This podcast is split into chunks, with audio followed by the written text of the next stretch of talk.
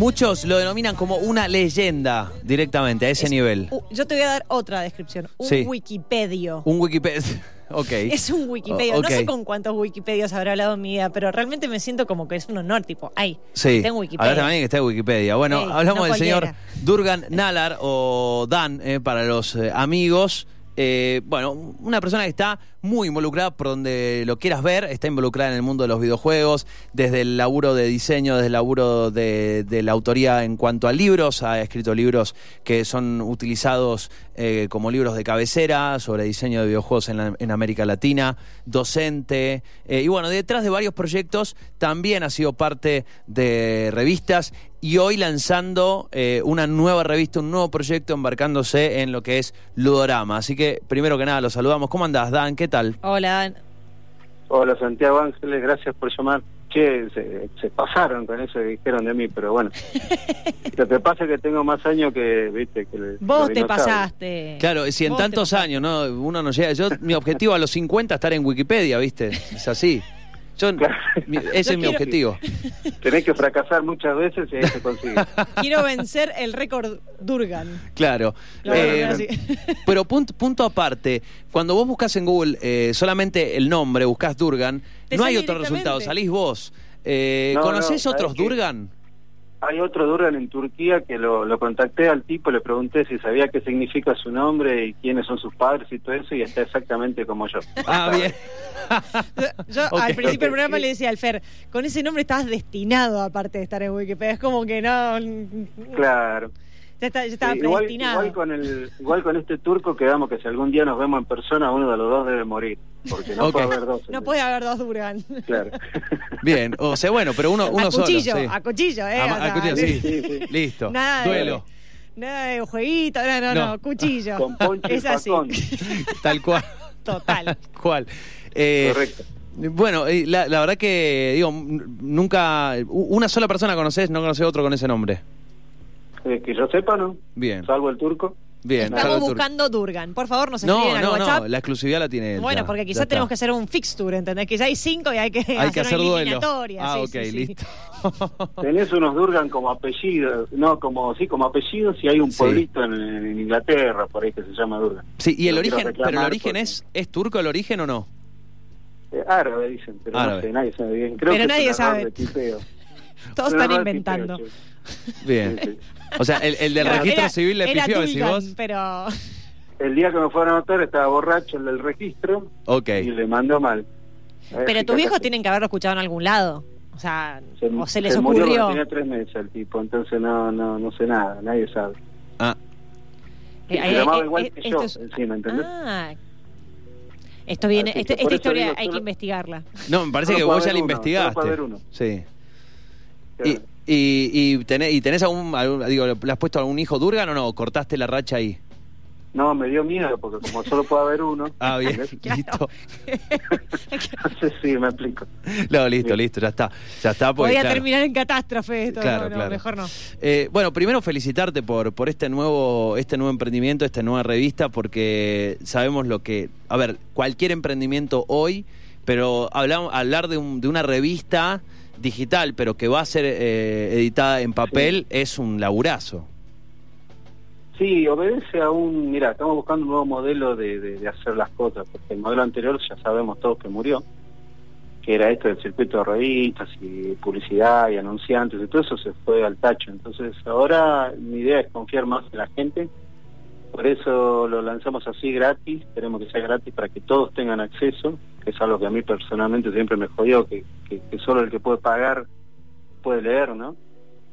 y probado está que en realidad vos, tenés que liberar todo el software y todo. ¿no? O sea, liberar, entonces también liberar una revista tiene sentido. Y para los que la quieren leer en papel, ofrecemos la opción de, de comprarla por anticipado, que es también la manera de financiar nosotros la impresión. Claro, saber Claro, o sea, cuántos números van a, van a Imprimen tener que- solamente los que encargan. Claro, eh, sí, igual eh, en este momento que hay bastantes ventas, entonces podríamos llegar a hacer un excedente para vender post lanzamiento, es decir, para tener una reserva y seguir vendiendo para la gente que quiera Yo tuve experiencias parecidas así, la gente termina, por más que la puede ver en digital, terminan queriendo tenerla para coleccionar. Entonces queremos tener más de lo, de lo que nos compren ahora para poder seguir vendiendo en el caso que la gente la quiera. Bien. La idea no es vender tampoco, no es hacer un negocio realmente tampoco. Lo que queremos sí es retribuir a los que escriben, pues bueno, porque bueno, porque corresponde y porque, bueno, obviamente se imaginan, la mayoría lo está haciendo por amor al, al, al fichín, digamos, porque quieren estar, quieren participar, lo ven como un espacio nuevo, porque quiero aclarar también que no es una revista en el sentido tradicional, ¿sí? es más bien parecía un libro. Eh, porque la revista no tiene sentido en este momento. Tenés videos en internet, tenés eh, streamings, eh, un montón de cosas que están en tiempo real. Esto es más bien una serie de ensayos, pero no tan tan seriote, ¿no? No es serio, digamos. Los temas van a ser serios, los tocamos de una manera, eh, digamos, muy, muy adulta, desde distintos puntos de vista, de distintas ciencias, cómo vivimos nosotros el juego, desde la psicología, la sociología, de todas las, las- lo- los aspectos, digamos, de las personas que hemos crecido jugando, que hoy estamos todavía jugando, a pesar de ser unos, narrantales, y, y de golpe dar ese espacio, ¿no? Ese espacio a la gente que de golpe tiene algo para decir, pero no lo puede decir a través del video, no tiene sentido decirlo de esa forma, y, y el tema que va a tratar, bueno, puede ser un poco más profundo. Lo que queremos es una publicación donde la gente de cierta edad, que solía leer incluso, pero esto claramente no está orientado a un público jovencito, sino a gente que, puede gustarle la lectura sobre algo que lo apasiona. Y bueno, y tengo un espacio así donde pueda decir, ¿no? Decir, a ver, cómo yo crecí con los juegos, qué me hicieron a mí, o sea, cómo yo puedo usarlos para mejorar lo que hago. Y simplemente también para, para ayudar en este tiempo tan jodido que estamos atravesando todos, ¿no? De repente cuando parece que es imposible hacer las cosas, te pones a hacerlas y, y recibís respuesta a la gente, la gente te dice, sí, dale, hacelas, sí, gracias, incluso me agradecen de hacerlas. Eh, y bueno, yo simplemente estoy canalizando la voluntad de casi 50 personas que quieren escribir en el Ludorama. Y Bueno. eso me parece que es lo más valioso, digamos, la- las ganas de la gente, ¿no? De hacer a pesar del- de la tormenta esta que estamos viviendo. Ujú. Esto que, que justamente me- hablabas recién del, del formato, bueno, un poco en la previa de, de- de la charla contigo es lo que hablábamos. Es más parecido a un libro, ¿no? 132 páginas, es casi un, un- es un libro cada tres meses. Exactamente, queremos hacer uno por estación. Ahora el primero va a ser el de primavera y el, y el segundo va a ser en, en la Navidad. Y lo que queremos es sí que sea para leer, digamos, ¿no? O sea, no, no digo que no va a tener algo de, ilustración, algún tipo de, de gráfica, va a tener, por supuesto, pero por dentro va a ser blanco y negro, va a ser un, li- un libro. No un libro, porque va a tener pinta revista, va a tener un lenguaje de revista, va a tener secciones como una revista, o sea, no va a ser exactamente un libro pero sí texto, texto que te sentás a leer, lo lees en el bondi, lo lees en la cama, bajo un árbol, ¿me entendés? Y, y la idea es abrir la cabeza, que lo que leas te explote la cabeza y diga, uy, no lo había visto nunca desde esta perspectiva y, y qué bueno que esté esto. Eso es lo que queremos. Queremos que sea formativa también, va a tocar temas relacionados a la educación, a la ciencia, a la sociología, Bueno. a cómo uno vive ser gamer, ¿no? También. Sí, qué, qué importante ofrecer contenidos. eh, a ver, sabemos que eh, en, el, en el día a día, hoy, bueno, en escena los deportes electrónicos, eh, un, un boom en los últimos años del gaming ha hecho también que el consumo de noticias y el consumo de novedades sea también, al, al igual que con la lógica de consumo actual de otros contenidos, es vertiginoso. Eh, planteo, plantear esto, ¿no? Plantear un, un contenido que se lee y está por ahí más planteado hacia, hacia como decimos, hacia un consumo más reflexivo o, o- o educativo. Eh, parar un poco la pelota, decir, bueno, hablemos un poquito más en profundidad de esto, de esto y aquello otro.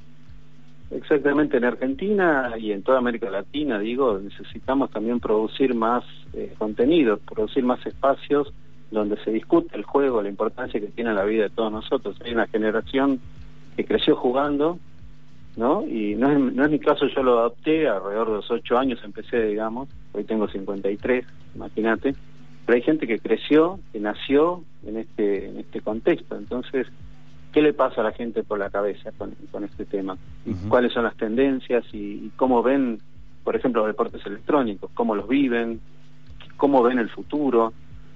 mucha gente que leía revistas que yo hice en el pasado, hoy me dicen, bueno, yo elegí mi carrera porque me puse a leer un día sobre juego y encontré que, que, que quiero ser ingeniero, o que quiero ser programador, o artista, o animador, o diseñador. Y entonces de repente es dar ese espacio, dar esa, dar esa charla que hoy no está, es una charla más madura, digamos, una charla donde uno está hablando del juego, pero no como, como la, puramente la cosa del entretenimiento, que también la vamos a obviamente tocar, sino también los juegos desde el punto de vista de los científicos, de, de, la gamificación, por ejemplo, del, del entertainment, de la utilización de videojuegos para, para enseñar o para aprender. En fin, hay, es una variedad inmensa de, cosas que hay porque los juegos son multidisciplinarios, entran todas las... Escribir estás adentro, si te gusta hacer música estás adentro, si te gusta diseñar, programar, todo. Así que hay mucho por, por decir y Argentina produce poca bibliografía, produce poco contenido, propio pensamiento. Les digo, el pensamiento que producimos no es un pensamiento enteramente nuestro, es más bien tomado de distintas cosas que vienen del exterior. Y si nosotros queremos crecer como industria de videojuegos, sí, como espacio cultural, como, como medio, bueno, necesitamos elaborar lo nuestro, que definamos quiénes somos en relación al juego y, empezamos a producir pensamiento. Y Ludrama lo que quiere es producir pensamiento, entre los que la escriben y los que la leen. Sabes que em, hay un eh, Tomás, Tomás García, eh, una persona con la que hemos hablado ya en un par de ocasiones, eh, labura mucho en lo que es el plano de, ilustración, diseño, 3D, em, bueno, realidad aumentada, otro genio. Tomás publicó hace, tiene un canal de YouTube que hace muy poquito celebró sus 10.000 suscriptores, donde va subiendo varios videos sobre diferentes temas, ¿no? No sé, hablando de la coherencia estética, hablando del 3D, eh, hablando del diseño de la coherencia, de la, a la hora de armar una narrativa. Y eh, el, uno de los últimos videos que publicó tiene que ver con el, diseño de personajes, eh, desde la ilustración. Y, y una de las cosas que dice en su video, y lo conecto con esto que decís vos, me, trajo directamente a, ese recuerdo, tiene que ver con eh, qué poca escuela que se dio de la, desde el punto de vista específico del, diseño de personajes en la ilustración. Acá tenemos, no sé, a, grandes como, no sé, lo, que ha sido Patoruzú, bueno, y un, y un, largo etcétera, pero sin embargo, más allá de, esos grandes eh, personajes, eh, faltó escuela faltó algo que, que siga la pelota, que siga eh, eh, invitando a nuevas personas a sumarse a, lo que es el mundo de, ya sea en una tira gráfica o en algo ahora digital. Y esto que sí vos del, del, plantear algo que pueda hacer escuela, que pueda invitar a, a, más personas a involucrarse desde la disciplina en la que están involucradas, sumarse al mundo de los videojuegos, digo, me parece muy importante, ¿no? Como decías, empezar a generar bibliografía nacional que invite a las personas a conocer también qué es lo que se está haciendo en Argentina. Exacto, eso, mira, en la época dorada del cómic, allá por los 70, llegando a los 80, había una producción impresionante que venía de, de, las tripas de Argentina y iba para el mundo, ¿no? Caso típico, por ejemplo, es, eh, lo que hizo Westergel con el Eternauta, y bueno, hay un montón de, ¿no? de de ejemplos que se han ido perdiendo en el tiempo porque en algún punto hemos quedado rezagados. Justamente porque faltó o falta espacios de, pensamiento, espacios de divulgación, espacios de creación colaborativa, ¿no? Donde la gente se junte y diga, mira, a mí me gusta sacar fotos, ¿dónde encajo acá? Y bueno, sí encajas acá, ¿no? Vení, pum.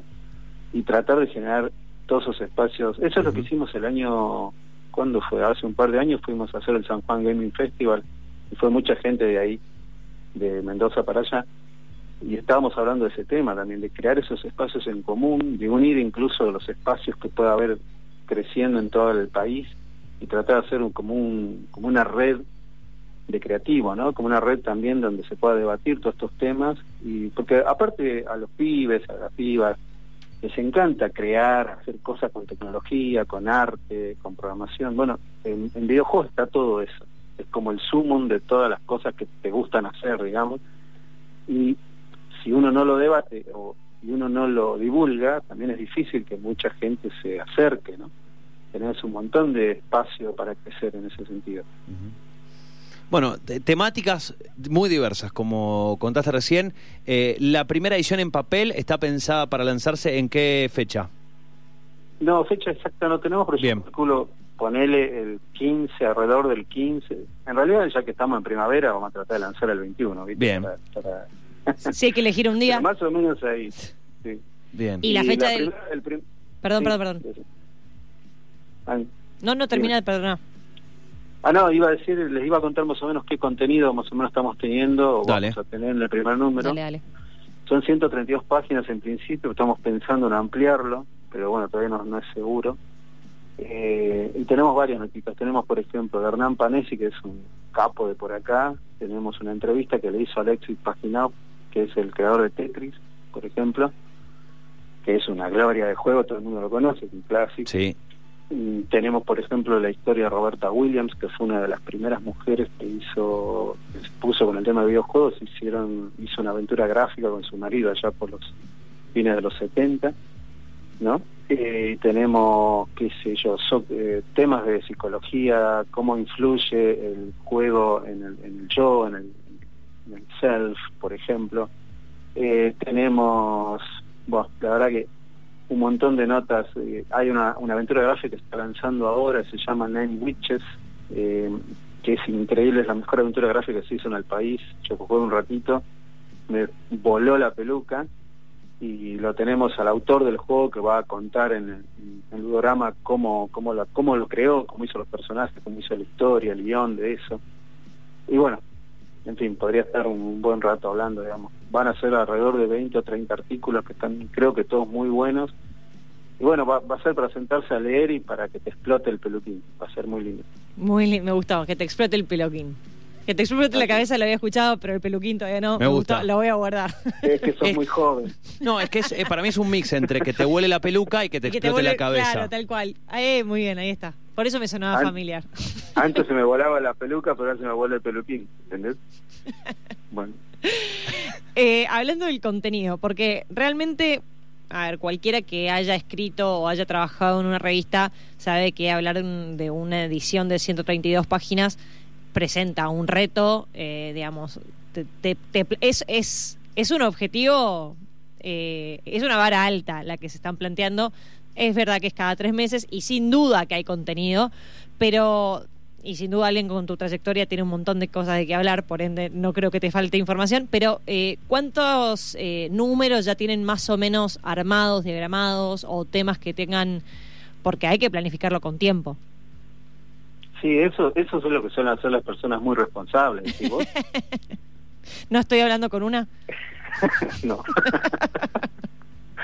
No, creo que tenemos notas suficientes para un par de números, pero todavía estamos justo hoy, empezamos el proceso de ver qué cantidad de caracteres, bla, bla, bla, y bueno, después vamos a hacer la selección de las notas que van en el primer ejemplar, el primer número, y después creo que nos, nos alcanza pero ya para un segundo.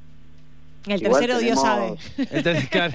Ya El veremos. tercero, Dios, sí, el- no sabemos. Todo depende del primer número, de cómo nos apoya la gente, cómo, nos- cómo, cómo va a andar, cuántos downloads va a tener, cuántas ventas va a haber, todo eso, ¿no? Pero igualmente eh, lo queremos hacer por una cuestión también de de que nos gusta, todo lo que estamos escribiendo de esto no- no- nos apasiona el tema y, y- y queremos expresarlo de alguna forma. Entonces lo vamos a, ir a, a seguir haciendo.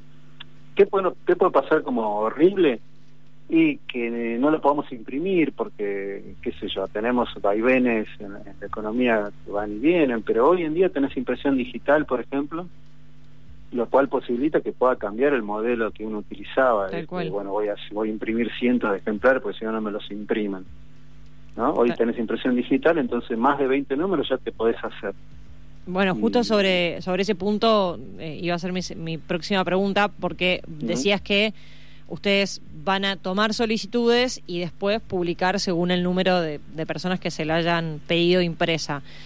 Esa, Claro. eh, el, el- la fecha de lanzamiento para impresos o para el PDF, ¿va a ser la misma o primero lanzan el PDF y después según quienes la pidan eh, envían los, eh, los impresos? Eso por un lado, y ex- va a existir después la opción, o bueno, quizás ni se lo plantearon y te estoy tirando la idea, va gratis, tranca. Eh, es, van a se- va a seguir abierto posteriormente. No al sientas ningún tipo de no presión por presión. parte de Angie. por Después favor. ca- No, canje ningún- acepto, canje acepto.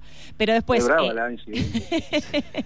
va, va a quedar abierta la posibilidad de de repente, qué sé yo, si yo em, hoy no me entero que, que va a salir eh, la revista y me entero en enero, uy, pero no no no pude Claro. no pude pedir la primera. Eh, ¿Puedo pedirla después?